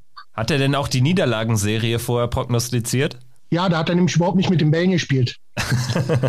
Sehr gut. Dann das so ein Orakel, das Orakel zu Hause hast. Sehr gut, naja, gut, also ich lasse jetzt demnächst die, die letzten Spiele der Saison äh, meinen Wellensittich Keuli immer mit seine Bälle spielen, ja. Wie heißt der? Keuli. Keuli. Das ist eine Verniedlichung ja, so, von dem Maskottchen von, von Union. Genau, Ritter Keule lässt grüßen. So, so. Ja, also das, das klingt doch ganz gut und ich hoffe, dass er auch ähm, ja, vor den nächsten Auftritten mit, mit diversen Bällen spielt. Dobby, äh, wir danken dir auf jeden Fall und äh, hoffen, dass äh, ja du und Keuli da weiterhin die Euphorie-Welle reitet, auch dann eben ja, im Verlauf der restlichen Saison und wir sind gespannt, was mit Alonso passiert. Ich auch, ich bedanke mich und äh, Lisa, dir wünsche ich alles Gute weiterhin An die Dann. Zuhörer bis nächste Mal und ja, wir hören uns. Bis dahin, mach's gut. Ciao. Dobbys Meinung zum Spiel und zu Alonso und damit ist nicht die Formel 1 gemeint. Ich habe den Schlenk habe ich noch so ein bisschen erwartet bei Dobbys Ausführungen gerade, aber ähm, ja, also ich finde auch, ähm, worauf wir uns alle so ein bisschen einigen können, ich glaube, eine Verpflichtung, eine Trainerverpflichtung von Xabi Alonso wäre auf jeden Fall für die Spieler ein echt sehr, sehr großes Signal. Und ähm, ja, wir werden das Ganze natürlich weiter beobachten. Kommen jetzt weg von Xabi Alonso, von Marco Rose, über den wir erfrischenderweise relativ wenig äh, sprechen mussten in dieser Folge, ist auch mal nett, ähm, kommen zu einem weiteren Trainer und der hört auf den Namen Heiko Vogel, wo wir schon bei Wellensittichen sind. Äh, Fabian, äh, hol uns mal rein in die Thematik. Wir hatten ein ähm, erquickendes Telefonat am Samstag, als ein offener Brief äh, von äh, den, den Spielerinnen der Frauenfußball-Bundesliga reinkam. Und die haben sich an unserem U23-Trainer ab gearbeitet, für meine Begriffe zu Recht. Ja, wir haben ja in den letzten Wochen ähm, immer auch über Marco Rose gesprochen und untrennbar mit Marco Rose war natürlich jetzt der Name Heiko Vogel auch immer verbunden, ähm, weil er natürlich die naheliegendste Interimsoption jetzt gewesen wäre, sollte, hätte man Marco Rose entlassen. Äh, mit ihm hätte man äh, ja die scheinbar äh, gute Lösung in eigenen Reihen gehabt und ihn einfach hochziehen können. Äh, dann ging es ja irgendwann los vor ein paar Tagen, das, äh, Wochen, dass es dann hieß, ja, Heiko Vogel ist jetzt zunächst mal für zwei Spiele gesperrt. Äh, soweit erstmal so kurios, weil man äh, den genauen Grund, warum er gesperrt war, eigentlich gar nicht kannte. Und ähm, ja, auch da jetzt so ein bisschen vom Verein ähm, natürlich auch keine klare Kommunikation jetzt erfolgt ist äh, im Vorfeld. Ja, und dann äh, platzte die Bombe jetzt eigentlich am Spieltag, am Samstag vor dem Spiel gegen Schalke, wo ich ganz ehrlich sagen muss, das war ähm, eine Situation, die hat meine Laune wirklich in den Keller gezogen. Ich hatte irgendwie gar keine Lust mehr auf dieses Schalke-Spiel, ähm, weil ich mir dachte, das kann nicht wahr sein, dass hier eine schlimme Nachricht nach der anderen kommt. Und für mich ist das wirklich auch, ähm, ein absoluter Skandal, der, ähm, der auch jetzt medial schon wieder sehr stark abgeklungen ist. Ähm, letztlich ging es ja darum, dass Heiko Vogel im Spiel der äh, Gladbacher U23 einer Schiedsrichterassistentin ähm, ja im Affekt äh, wollen wir ihm jetzt vielleicht einfach mal noch positivweise unterstellen, ähm, gesagt hat, dass Frauen auf dem Fußballplatz nichts zu suchen haben. Äh, wie ich finde, ein Satz, der in keiner Weise geht, in keiner Situation, in keiner, ähm, in keiner Konstellation, auch in keiner, in keiner Wut, in, in der Aufregung nicht. Ein Satz, der auf dem Fußballplatz ebenso wenig verloren hat wie, wie jeglicher Rassismus oder ähm, sonstige diffamierende Äußerungen. Demnach, ähm, ja, für mich auch die zwei Spiele Sperre fast zu wenig. Ähm, ja, und insbesondere im Hinblick auch auf ähm, diese, naja, am Ende weiß man nicht so ganz, ob vom Verein oder doch vom Verband auferlegte Strafe, ein Frauenteam zu trainieren. Ähm, naja, da bin ich mir auch nicht sicher, ob dieses Strafmaß ähm, da wirklich äh, die Einstellung äh, wirklich nachhaltig verändert. Für mich ein absoluter Skandal, der jetzt so ein bisschen äh, schon wieder in dieser ganzen ähm, Alonso-Thematik äh, fast schon unter dem Radar fliegt, der aber dringend aufgearbeitet werden will und muss. Das sehe ich ganz genauso und deshalb ähm, haben wir uns ja auch dazu entschieden, dass wir dieses Thema hier auch nochmal äh, groß diskutieren. Lisa, vielleicht deine Einschätzung zu der Lage. Ähm, Fabian hat es angesprochen, so richtig ähm, groß ist das Thema nicht geworden, zumal man auch vor allen Dingen sagen muss, es kam auch sehr spät an die Öffentlichkeit. Also irgendwann war klar, äh, Vogel sitzt gerade eine zwei Spiele Sperre ab, dann wurde das Ganze auch mit in den Rose-Kontext vermischend eingebracht, weil natürlich Vogel die naheliegendste Interimsoption ähm, auf, auf der Trainerbank von Borussias Amann Mannschaft äh, gewesen wäre.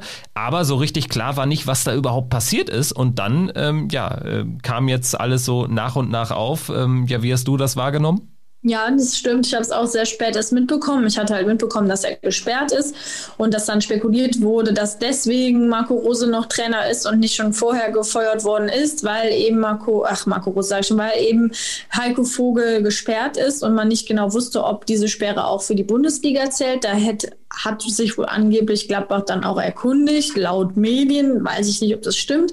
Ähm, warum er genau die Sperre hatte, das wusste ich zunächst auch nicht. Dann ist ja nachher ähm, rausgekommen, dass er halt wirklich ähm, ja was Abfälliges zu dieser Schiedsrichterassistentin gesagt haben soll. Und dann ist ja auf der Pressekonferenz von Max Eberl, hat das ja glaube ich sogar ungefragt, hat er das ja nochmal irgendwie direkt klargestellt, ähm, dass diese Strafe nicht vom Verband kam und dass es auch keine Strafe in dem Sinne war.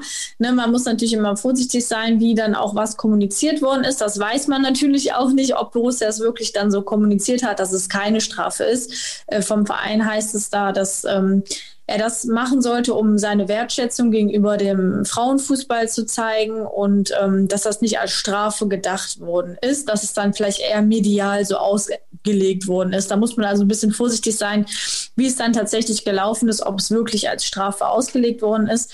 Das habe ich jetzt so nicht gehört äh, aus Vereinskreisen, sondern eher mit der Kommunikation, dass er das doch bitte auch machen soll, um halt seine Wertschätzung auch den Frauen gegenüber zu zeigen. Nichtsdestotrotz ist so eine Aussage natürlich ähm, nicht hinnehmbar und das auch gut, dass er sich da klar auch direkt positioniert hat im Sinne von, dass es ihm leid tut und dass das ein Fehler war und er das nicht hätte sagen sollen, dass er das auch erkennt und eingesteht. Ähm, war natürlich aber wieder ein Thema, was absolut mal gar nicht wieder in unsere Situation gerade passt. Und ich dachte, nein Gott, jetzt wird es schon wieder ein neues äh, Brandthema und Unruhethema bei Borussia. Das können wir auf jeden Fall absolut im Moment nicht gebrauchen. Also ich hatte ganz persönlich äh, schon fast das Gefühl, dass äh, Borussia da sogar Glück hatte, äh, wie äh, wenig aufgebauscht darüber berichtet worden ist. Denn also wir sind uns alle einig, dass das eine sehr abfällige Bemerkung, eine sehr unnötige Be Bemerkung war. Dann gibt es eine Sperre, die ist vollkommen verdient. Fabian sagt, ist sogar zu niedrig. Kann man auch darüber diskutieren, finde ich, ob zwei Spiele da überhaupt eine angemessene Strafe darstellen. Dann das Thema mit, ähm, weshalb ja sich dann auch die, die Frauen äh, äh, auf den Plan gerufen fühlten, da einen offenen Brief zu starten, dass äh, es darum ging, ähm, ist das jetzt äh, kann das eine Strafe sein, äh, eine Frauenfußballmannschaft zu trainieren? Ich glaube, Kerem Demirbay war es mal, der im Raum Düsseldorf mal ein, ähm, ein Spiel von Junioren-Spielerinnen äh, ähm, als Schiedsrichter pfeifen durfte und das dann irgendwie als, also das war eine Strafe damals und der hat das dann im Designermantel gemacht. Also das zeigt natürlich auch, ja, wie ernst man die ganze Sache nimmt. Und daran anknüpfend ähm, haben das jetzt viele als Strafe gesehen. Schien, scheint es offensichtlich jetzt gar nicht äh, gewesen zu sein, sondern eher ein Angebot. Das ist natürlich dann wieder ein anderes äh, Themenfeld, was man da beackern muss. Ich denke auch ganz wichtig, dass du das auch hier nochmal klargestellt hast, dass es auch da eben ja eine unklare Gemengelage einfach gibt. Ähm, aber darüber hinaus würde ich auch sagen, also es ist jetzt einfach, wenn man, wenn man äh, Tyram mit reinbezieht, damit ging der ganze Mist los, die Spuckattacke, die völlig verdiente rote Karte und die Hinausstellung gegen Hoffenheim. Embolo, nach dem Stuttgart-Bundesligaspiel und die Causa Baldeneysee, wo die Ermittlungen irgendwie auch veräppt sind. Und da reden wir über mögliche Flucht vor der Polizei und mögliches in die Badewanne irgendeiner Wohnung legen. Das ist alles völlig absurd. Und dann kommt natürlich an Rosenmontag die, die Rose-Ankündigung, nach Dortmund zu gehen. Und jetzt ist es im Prinzip die vierte Nummer. Davon ist natürlich die, die Rose-Sache noch anders zu bewerten. Das ist einfach unfassbar enttäuschend und mit der Art und Weise, da muss man nicht d'accord sein, aber ähm, im Prinzip drei Skandale in einer Saison plus ein, ein Trainer, der, der nach anderthalb Jahren sagt, äh, Paris hat ihn auf Wiedersehen, das äh, hat es so in Mönchengladbach auch schon lange nicht gegeben. Also da kann ich mich auch nicht dran erinnern. Und das war auch immer so das große Plus, was du in, in Gladbach hattest, auch wenn du über den Verein berichtet hast ähm, es gab halt, ähm, ich will nicht unbedingt sagen wenige Medien, aber die mediale Aufmerksamkeit war deutlich geringer. Ähm, und das hat sich gerade in den letzten zwei Jahren verstärkt, seitdem Borussia auch mehr ne, Richtung Champions League spielt, immer mit oben mit dabei ist. Vielleicht auch durch den Rose-Wechsel, dass da noch mal ein bisschen mehr mediale Aufmerksamkeit gekommen ist und sowas dann natürlich eher auch mal wieder dir um die Ohren fliegen kann. Ne? Dass einfach natürlich auch medial da mehr Druck auch entsteht. Aber natürlich trotzdem finde ich das auch sehr erstaunlich, wie viele Skandale in Anführungsstrichen wir da jetzt in dieser Saison hatten. Ich kann mir auch nicht genau erklären, woraus oder warum sowas dann entsteht.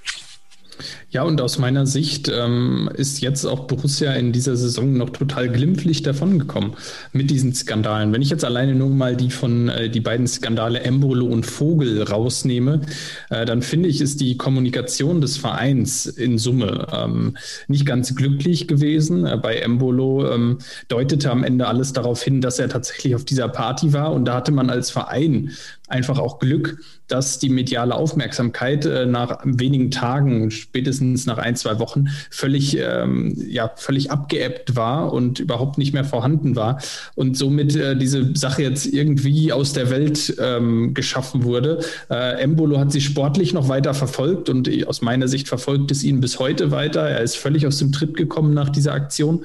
Äh, nichtsdestotrotz hat man, ähm, hat man da als Verein auch nie die Chance ergriffen, ähm, sich klar zu positionieren und ähm, man hat sich nur insofern klar positioniert, als dass man äh, gesagt hat, man steht hinter seinem Mitarbeiter, hinter Brel Embolo in dem Fall ähm, und schützt ihn.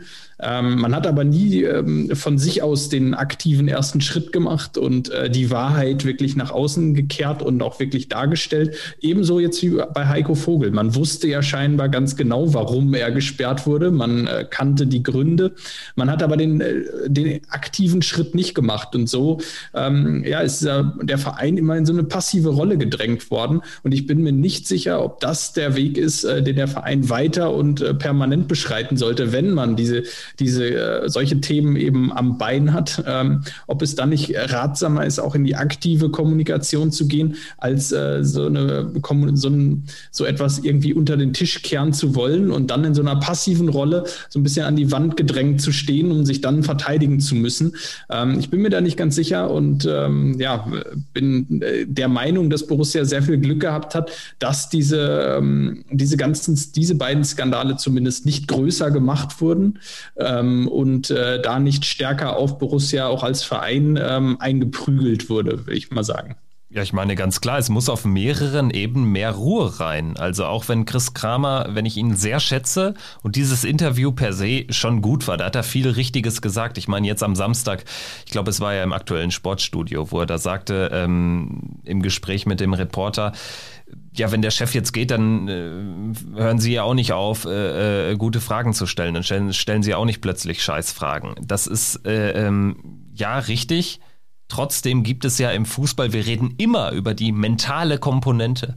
Und du hast es angesprochen, Breel Embolo ist durch die Nummer völlig aus dem Tritt gekommen, egal was da jetzt passiert ist. Darüber brauchen wir jetzt gar nicht mehr spekulieren. Er ist völlig aus dem Tritt gekommen. Markus Thuram hat sich selbst aus der Mannschaft manövriert, weil er fünf Spiele Sperre bekommen hat und damit auch übrigens noch glimpflich davon gekommen ist. Und dann hast du mit Marco Rose diese, diese ganz anders gelagerte Debatte, aber du hast, holst dir damit natürlich Unruhe rein. Also es kann mir keiner erzählen, dass, dass es nicht jetzt, äh, dass diese Niederlagenserie jetzt nicht auch zumindest ein bisschen durch Unruhe begründet ist.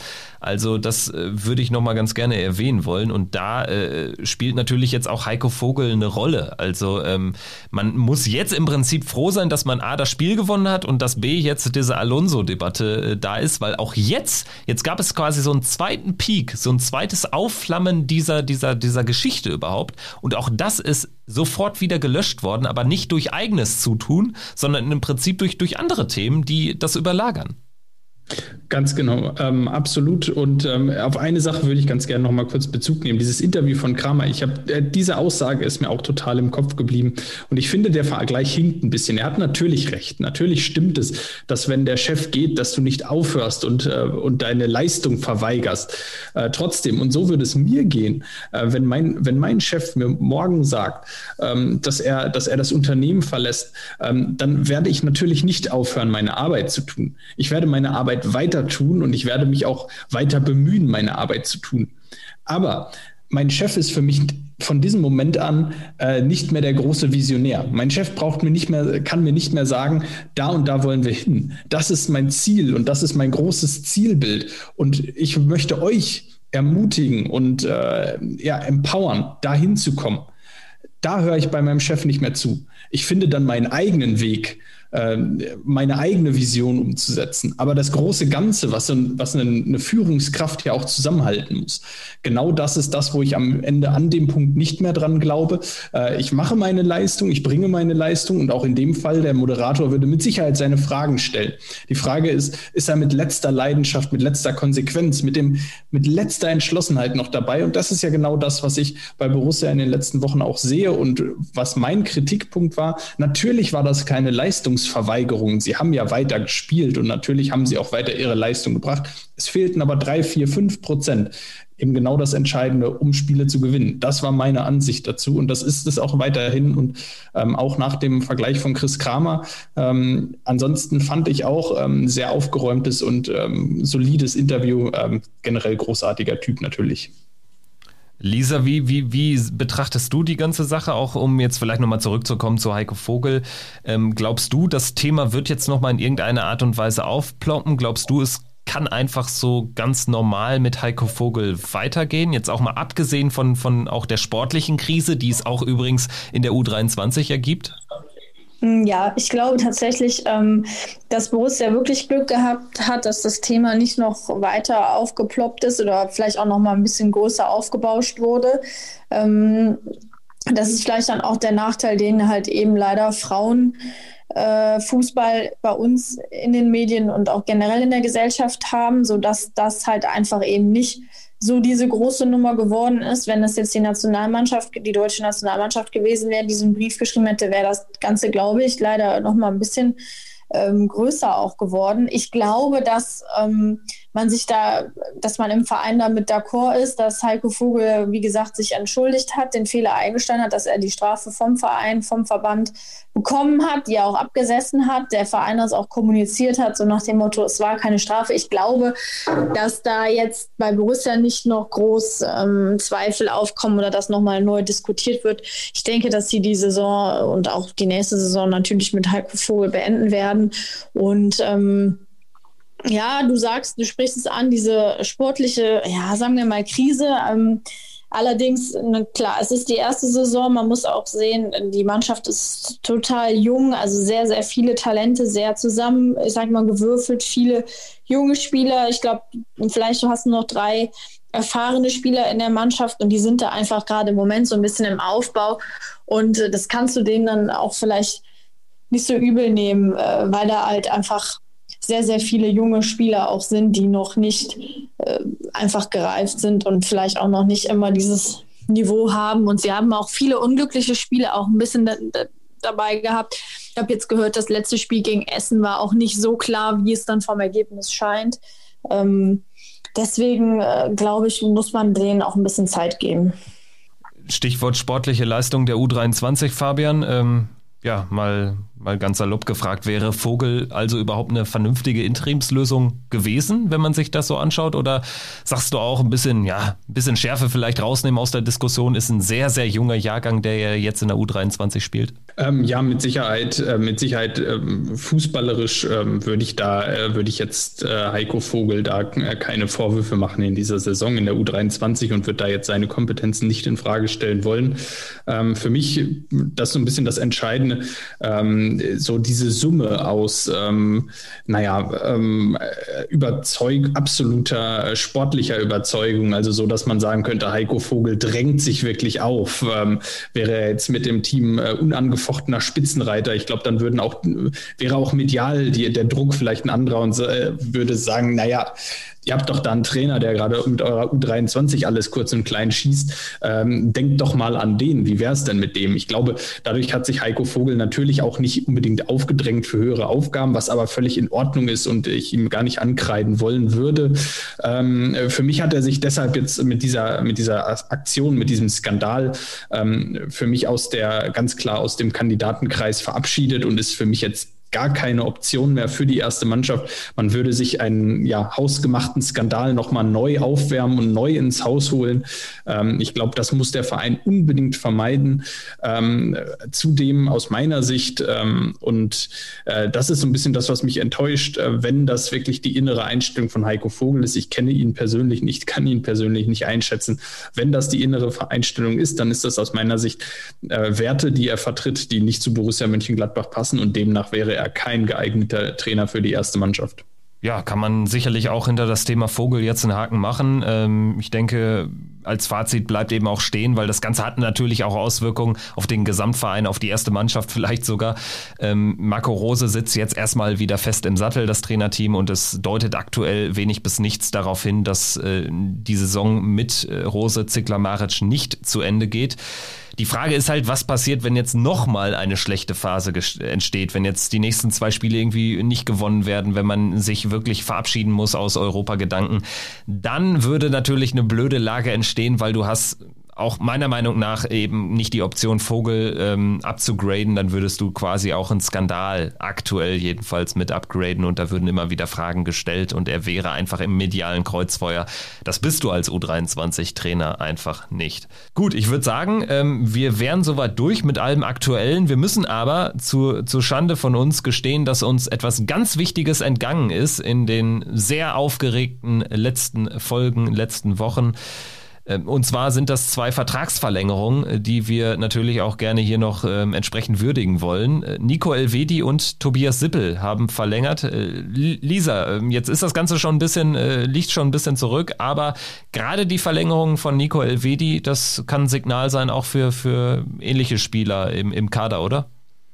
Absolut und vor allen Dingen zu dem Zeitpunkt, wo es ja wirklich gar nicht lief und ähm, man auch damit rechnen musste, dass Borussia nicht ins europäische Geschäft kommt. Das war eben zu der Zeit und gerade so ein Talent und mit einer der besten äh, Innenverteidiger ähm, aktuell würde ich mal sagen, also natürlich auch noch ein paar, die äh, vielleicht bessere auf höherem Niveau spielen, aber trotzdem ist er für Borussia eine unglaublich wichtig geworden. Und das ist natürlich ein starkes Zeichen, gerade in dem Alter, wo er mit Sicherheit auch den nächsten Schritt hätte gehen können und auch bestimmt Angebote hatte, ist das wirklich ein starkes Zeichen, was auch vielleicht ein bisschen Signalwirkung haben kann.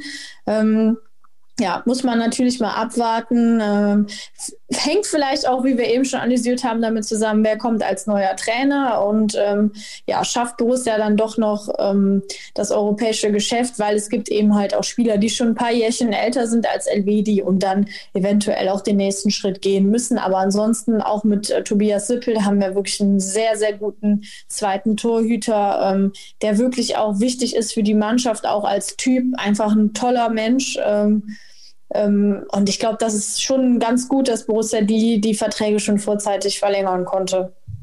Ja, auch Tobi Sippel sicherlich ähm, sollten wir auch noch kurz erwähnen. Fabian, ähm, ganz wichtiger zweiter Torwart, einer der besten der Liga.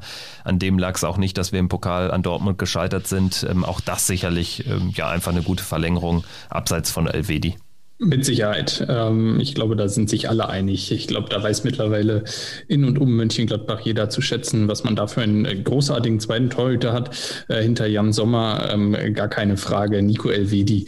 Ähm, äh, Lisa, ich gebe dir ein, zu 100 Prozent recht. Ähm, ja, ein, ein Wahnsinnsspieler, der für mich ähm, äh, sich einfach wahnsinnig weiterentwickelt hat. Äh, das habe ich selten gesehen, dass Borussia auch einen Spieler hatte, der wirklich jedes Jahr ein Stückchen besser geworden ist, der nie den, den Riesensprung gemacht hat, aber kontinuierlich an sich arbeitet, sich kontinuierlich weiterentwickelt. Jetzt ähm, ja am Anfang von, von einem Talent jetzt doch zu einem gestandenen Bundesligaspieler geworden ist, mit äh, bald 200 Einsätzen für Borussia. Großartig, dass er verlängert hat und freue mich, dass er weiterhin dabei ist. In diesem Sinne, ich würde sagen, da haben wir alles besprochen. Natürlich müssen wir noch Lothar Matthäus hochleben lassen, 60 Jahre alt geworden am Wochenende. Einer der größten, die Borussia Mönchengladbach je hervorgebracht haben. Auch das äh, darf hier natürlich gerade im Rahmen dieser Highlight-Folge, dieser schon ohnehin äh, pickepackenvollen Folge nicht äh, unerwähnt bleiben. Lothar Matthäus, 60 Jahre, unfassbar. Der sieht immer noch aus wie, wie 40, würde ich sagen. Vor allen Dingen auch mit seinen, mit seinen äh, farbigen Sneakern immer wieder ein Genuss, ihn zu sehen. Absolut. Ähm, alles Gute, Lothar. Äh, ich glaube, ich glaube, mittlerweile ist auch so, ich habe so ein bisschen das Gefühl, mittlerweile ist auch ein klein bisschen Gras über diese, äh, über diesen verschossenen Elfmeter 84 äh, gewachsen. Ein klein wenig. Ich glaube ähm, auch. Ich glaube auch. Ich, äh, ich fand ein sehr sympathisches Interview, das er gegeben hat. Äh, ich nehme ihm auch voll ab, dass er, dass er äh, sehr, sehr viel für Borussia übrig hat. In diesem Sinne. Absolut. Wir, wir haben auch viel für Borussia übrig. genau. Lisa, danke dir. Ja, gerne. Vielen Dank auch an euch für diese Runde wieder. Genau, hat Spaß gemacht. Gerne in Zukunft wieder. Das werden wir definitiv wiederholen. Und wir melden uns dann, ja, nach der Länderspielpause. Wir haben jetzt auch mal zwei Wochen frei, melden uns dann nach dem hoffentlichen Heimsieg gegen Freiburg. Macht's gut. Bis dahin. Ciao. Triumphe, Höhepunkte, auch bittere Niederlagen, Kuriositäten wie den Pfostenbruch.